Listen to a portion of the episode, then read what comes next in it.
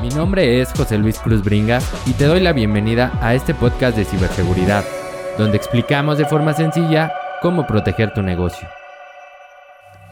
¿Qué tal? ¿Cómo estás? ¿Cómo te va? Espero que todo vaya de maravilla, que todo esté súper bien. Como siempre te mando desde aquí, desde mi lugar, mis mejores deseos, mis mejores vibras, esperando que tengas o hayas tenido un excelente día y que todo esté saliendo exitosamente. Te recuerdo que nos puedes encontrar en redes sociales como EasySecMX. En todas ellas nos encuentras así, ve a seguirnos, ve a compartir lo que estamos haciendo, que día a día estamos trabajando bastante fuerte para que podamos compartir información de valor que te pueda ayudar a tener un poquito más de conocimiento en ciberseguridad. También si te gusta a ti leer, si prefieres ir a leer, puedes ir a nuestro blog blog.easysec.com.mx donde estamos poniendo semana a semana un artículo nuevo sobre ciberseguridad donde tratamos de explicarlo de forma sencilla para que puedas tú comprenderlo y aplicarlo rápidamente en tu negocio. Así como este podcast, también lo hacemos en nuestro blog. Nos puedes contactar también por correo electrónico a través de contacto Así nos envías un correíto, nos explicas tus dudas, tus comentarios y te estaremos respondiendo a la brevedad. Puedes irme a seguir a mi Twitter personal, José Cruz Bringas, donde también compartimos bastante información. Y por último, si este podcast te gusta, por favor califícalo, déjanos ahí algunas estrellitas para que podamos seguir trabajando y podamos seguir dando a conocer a todas las personas sobre ciberseguridad de forma sencilla. Y bueno, vamos a empezar con el tema del día de hoy que traemos y que habla sobre la actualización de nuestros dispositivos, las muy odiadas actualizaciones de Windows, de Linux, de lo que tengas, de tu celular, porque yo lo sé, reconozco que hay muchas personas que no les gusta porque pues tardan mucho, en algunas ocasiones cuando inician su máquina ya no funciona y pueden generar muchos problemas porque pues son actualizaciones críticas que si bien están hechas para cubrir alguna vulnerabilidad, para cubrir algún defecto que tenga el software, para cubrir ahí algunos problemitas y mejorarlos, en ocasiones llegan a tener algunas fallas y muchas personas lo hemos sufrido. Pero quiero platicar sobre la importancia de realizar estas actividades, sobre por qué debemos de hacerlo y cómo nos va a ayudar, porque pues sí, es muy importante y yo sé que has escuchado miles de veces, que te han dicho muchas veces que hay que actualizar, que tienes que tener tu software al día, tus servicios, tus aplicaciones al día para evitar algunos problemas principalmente de seguridad. Y la persona que te diga que no actualices, bueno, esa persona no confíes en ella. Esta frase me trajo recuerdos de los Yoda consejos que teníamos en el podcast de Falso Positivo con Gaby y con Carlos. Saludos a ellos. Espero que pronto volvamos a realizar este tipo de actividades que eran muy enriquecedoras en cuanto a conocimiento. Pero bueno, regresando al tema, las actualizaciones de software no deberían de ser un problema, no deberían de ser un fastidio, sino todo lo contrario. ¿Por qué? Porque son esenciales para mantener la seguridad en nuestros dispositivos. Debemos de ser conscientes de que nuestros dispositivos también tienen navegadores, programas, plugins, software, etcétera, todo lo relacionado que pues claramente necesita ser actualizado para mantenerse al día y protegido. Algunos de los casos que más comúnmente nos enfrentamos o a los que nos enfrentamos son las actualizaciones de los antivirus, ya que pues son necesarias para que estén actualizados a el último día o al día de hoy. De nada sirve tener instalado un antivirus si no es capaz de detectar las últimas amenazas que circulan por internet. Es por eso la actualización de los antivirus y en las empresas es importantísimo. No solo en las empresas, también con las personas, pero ahorita estamos enfocándonos, en organizaciones y es importantísimo porque Con esto vas a asegurarte de que por lo menos todo el malware conocido o el virus, el software malicioso como quieras llamarlo conocido, tu anti-malware lo va a detectar, tu antivirus lo va a detectar y vas a poder detenerlo porque está actualizado. Conozco muchas organizaciones que pues son bastante grandes y este tipo de actualizaciones puede costar un poquito, puede llevar mucho tiempo. Incluso hay organizaciones donde no se puede actualizar a lo largo del día y tienen que programarse los updates para ciertas horas o horas específicas donde no les afecte en temas de producción de servicios y claramente no tengan pérdidas económicas como siempre te lo he dicho esto es para proteger la organización de algunas pérdidas, principalmente económicas, y el tener una correcta gestión de estas actualizaciones te va a ayudar a lograr ese objetivo. Y ahora, hablando de sistemas operativos, ¿a qué me refiero con sistemas operativos? Me refiero a tu Windows, a tu Mac, a tu Linux, a todos esos que soportan tus aplicaciones. Estos también requieren de actualizaciones porque necesitan estar al día.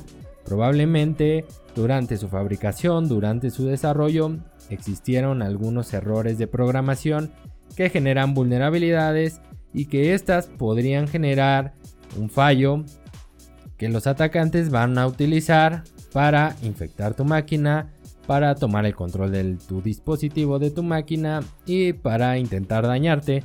Es por eso que debemos de actualizarlos. Estas actualizaciones nos van a ayudar a protegernos de este tipo de fallos, por lo que te recomiendo que las instales. Por ejemplo, Windows el segundo martes de cada mes libera todas sus actualizaciones para que puedas instalarlas en tus equipos. Normalmente una vez al mes nuestra máquina nos va a pedir que la dejemos actualizarse. Es por eso que te sale la alertita de que está lista y que lo hagas en cualquier momento o lo pospongas. Yo te recomiendo hacerlo en el momento en que tengas disponible porque probablemente tarde, no lo sabemos. Igualmente, existen las actualizaciones para nuestras aplicaciones. No sé si te ha tocado ver una muy común que es la actualización de el Adobe el Acrobat, el Acrobat Reader que también nos dice que se está actualizando, Chrome, eh, otra aplicación muy común es Java, en el caso de que tengan Java, te salen todo el tiempo que se necesita actualizar. Y claramente lo debemos de hacer para evitar lo que te acabo de comentar, de sufrir algún daño por este tipo de errores que nos pueden costar muchísimo. Y esto no solo pasa en Windows, también pasa en Mac, también pasa en Linux. Y debemos de actualizar nuestros equipos para que no tengamos estas vulnerabilidades en nuestras máquinas. Es muy importante que cuando se tienen servidores seamos más cuidadosos porque existen muchos casos donde tenemos un servicio alojado en un servidor que probablemente es la médula espinal de nuestro negocio es el principal servicio y el desarrollador se fue de la empresa, el administrador se fue de la empresa por alguna razón, la que tú quieras, y pues ya nadie conoce cómo funciona, cómo está implementado y no lo quieren tocar porque dicen si lo actualizamos se cae el servidor y perdemos todo.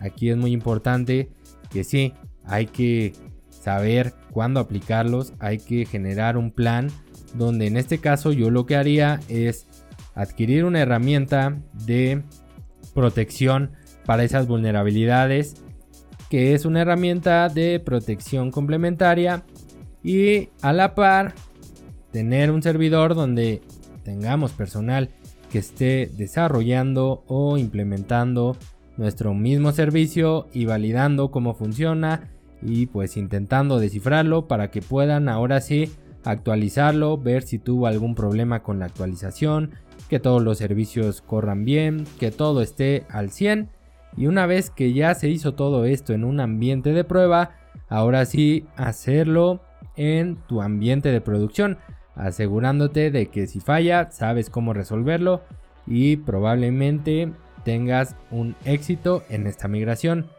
Y esto es muy común, el que tengamos servidores, en que tengamos sistemas operativos que soporten la operación del negocio y que no podamos actualizarlo por estos motivos. Yo sé que muchos o muchas personas que me están escuchando van a sentirse un poco identificados porque es muy común. Entonces, esto es lo que yo te recomendaría. Levanta un ambiente de prueba, pon a alguien a que levante ese servidor, que saque una copia como él quiera y que valide que se puede mover, que puede hacerle cosas sin dañarlo. y pues que las actualizaciones no afecten este servicio. Una vez que ya domina cómo funciona, pues ahora sí lo pueden hacer en, en producción con la seguridad de que todo estará bien. Es importante que se haga así y realmente en las empresas debería de hacerse así el proceso de actualización, principalmente de servicios o servidores que son críticos. Críticos me refiero a servicios que operan y que te generan mucho dinero. o que te generan el dinero de la organización. Entonces, la actualización es importante. Si necesitamos hacerlo y no sabemos cómo, pues hay que comenzar con laboratorios para poder hacerlo de la mejor forma. También nuestros dispositivos, nuestros modems, nuestros routers, nuestros switches, nuestros firewall, todo necesita actualización. Es muy importante si tienes algún producto de cualquier marca que estés al pendiente de las actualizaciones que pueden generar, de las actualizaciones que se liberan constantemente para que estés aplicándolas y manteniendo tus dispositivos al día. Aquí pues normalmente te suscriben o te suscribes al newsletter de tu producto y si escuchas de alguna nueva vulnerabilidad pues inmediatamente vas a buscar a las redes del producto donde te digan si afecta o no afecta y así es como se hace. Esto si no tienes un área de seguridad. Si tuvieras el área, pues ellos son los encargados de estar al pendiente de que todo funcione, de que todo esté al día y si sale alguna nueva vulnerabilidad que se pueda actualizar y que no tenga fallos. Todo esto normalmente se hace a través de un RFC, lo que se conoce como un control de cambios, que ahí se indica por qué se va a actualizar, qué se va a hacer cómo lo vas a hacer y si falla, cómo vas a retroceder para que funcione nuevamente tu servicio y no tengas afectaciones. Esto pues a los que trabajamos en esta área nos toca hacerlo en horarios no laborables, ya sabes, noches, fines de semana y pues nos toca. Ahí hay que estar muy al pendiente y siempre estar al día. Entonces, recopilando las actualizaciones, nos van a ayudar a protegernos de esos fallos, de esos huecos, de esas malas configuraciones o errores que se les pasaron a los desarrolladores del software y que son susceptibles a recibir algún ataque por parte de un cibercriminal, de un delincuente. Espero que con esto comprenda su importancia. Y bueno, con eso llegamos al final de este episodio llegamos a la conclusión. y bueno, como siempre te voy a recordar nuestras redes sociales nuevamente. MX, nos encuentras así en todas ellas. Por favor, ve a seguirnos, dale like, comparte y pues estate ahí al pendiente. En nuestro blog estamos como blog.easysec.com.mx, también artículos semanalmente, todos diferentes. Agradezco a todas las personas que han ido a leernos que esto ha crecido bastante y estoy muy agradecido por todo eso. Ahí puedes suscribirte a nuestro newsletter. También puedes enviarnos un correo a contacto donde te estaremos respondiendo a la brevedad. Mi Twitter personal, José Cruz Bringas. Y bueno, creo que ya son todas. Espero que nos vayas a seguir, que nos califiques, que califiques este podcast. Si te gusta lo que estamos haciendo, por favor califícalo, dale ahí unas estrellitas que te lo agradeceré bastante. Pues bueno, eso es todo por hoy. Te recuerdo, mi nombre es José Luis Cruz Bringas. Nos vemos la próxima.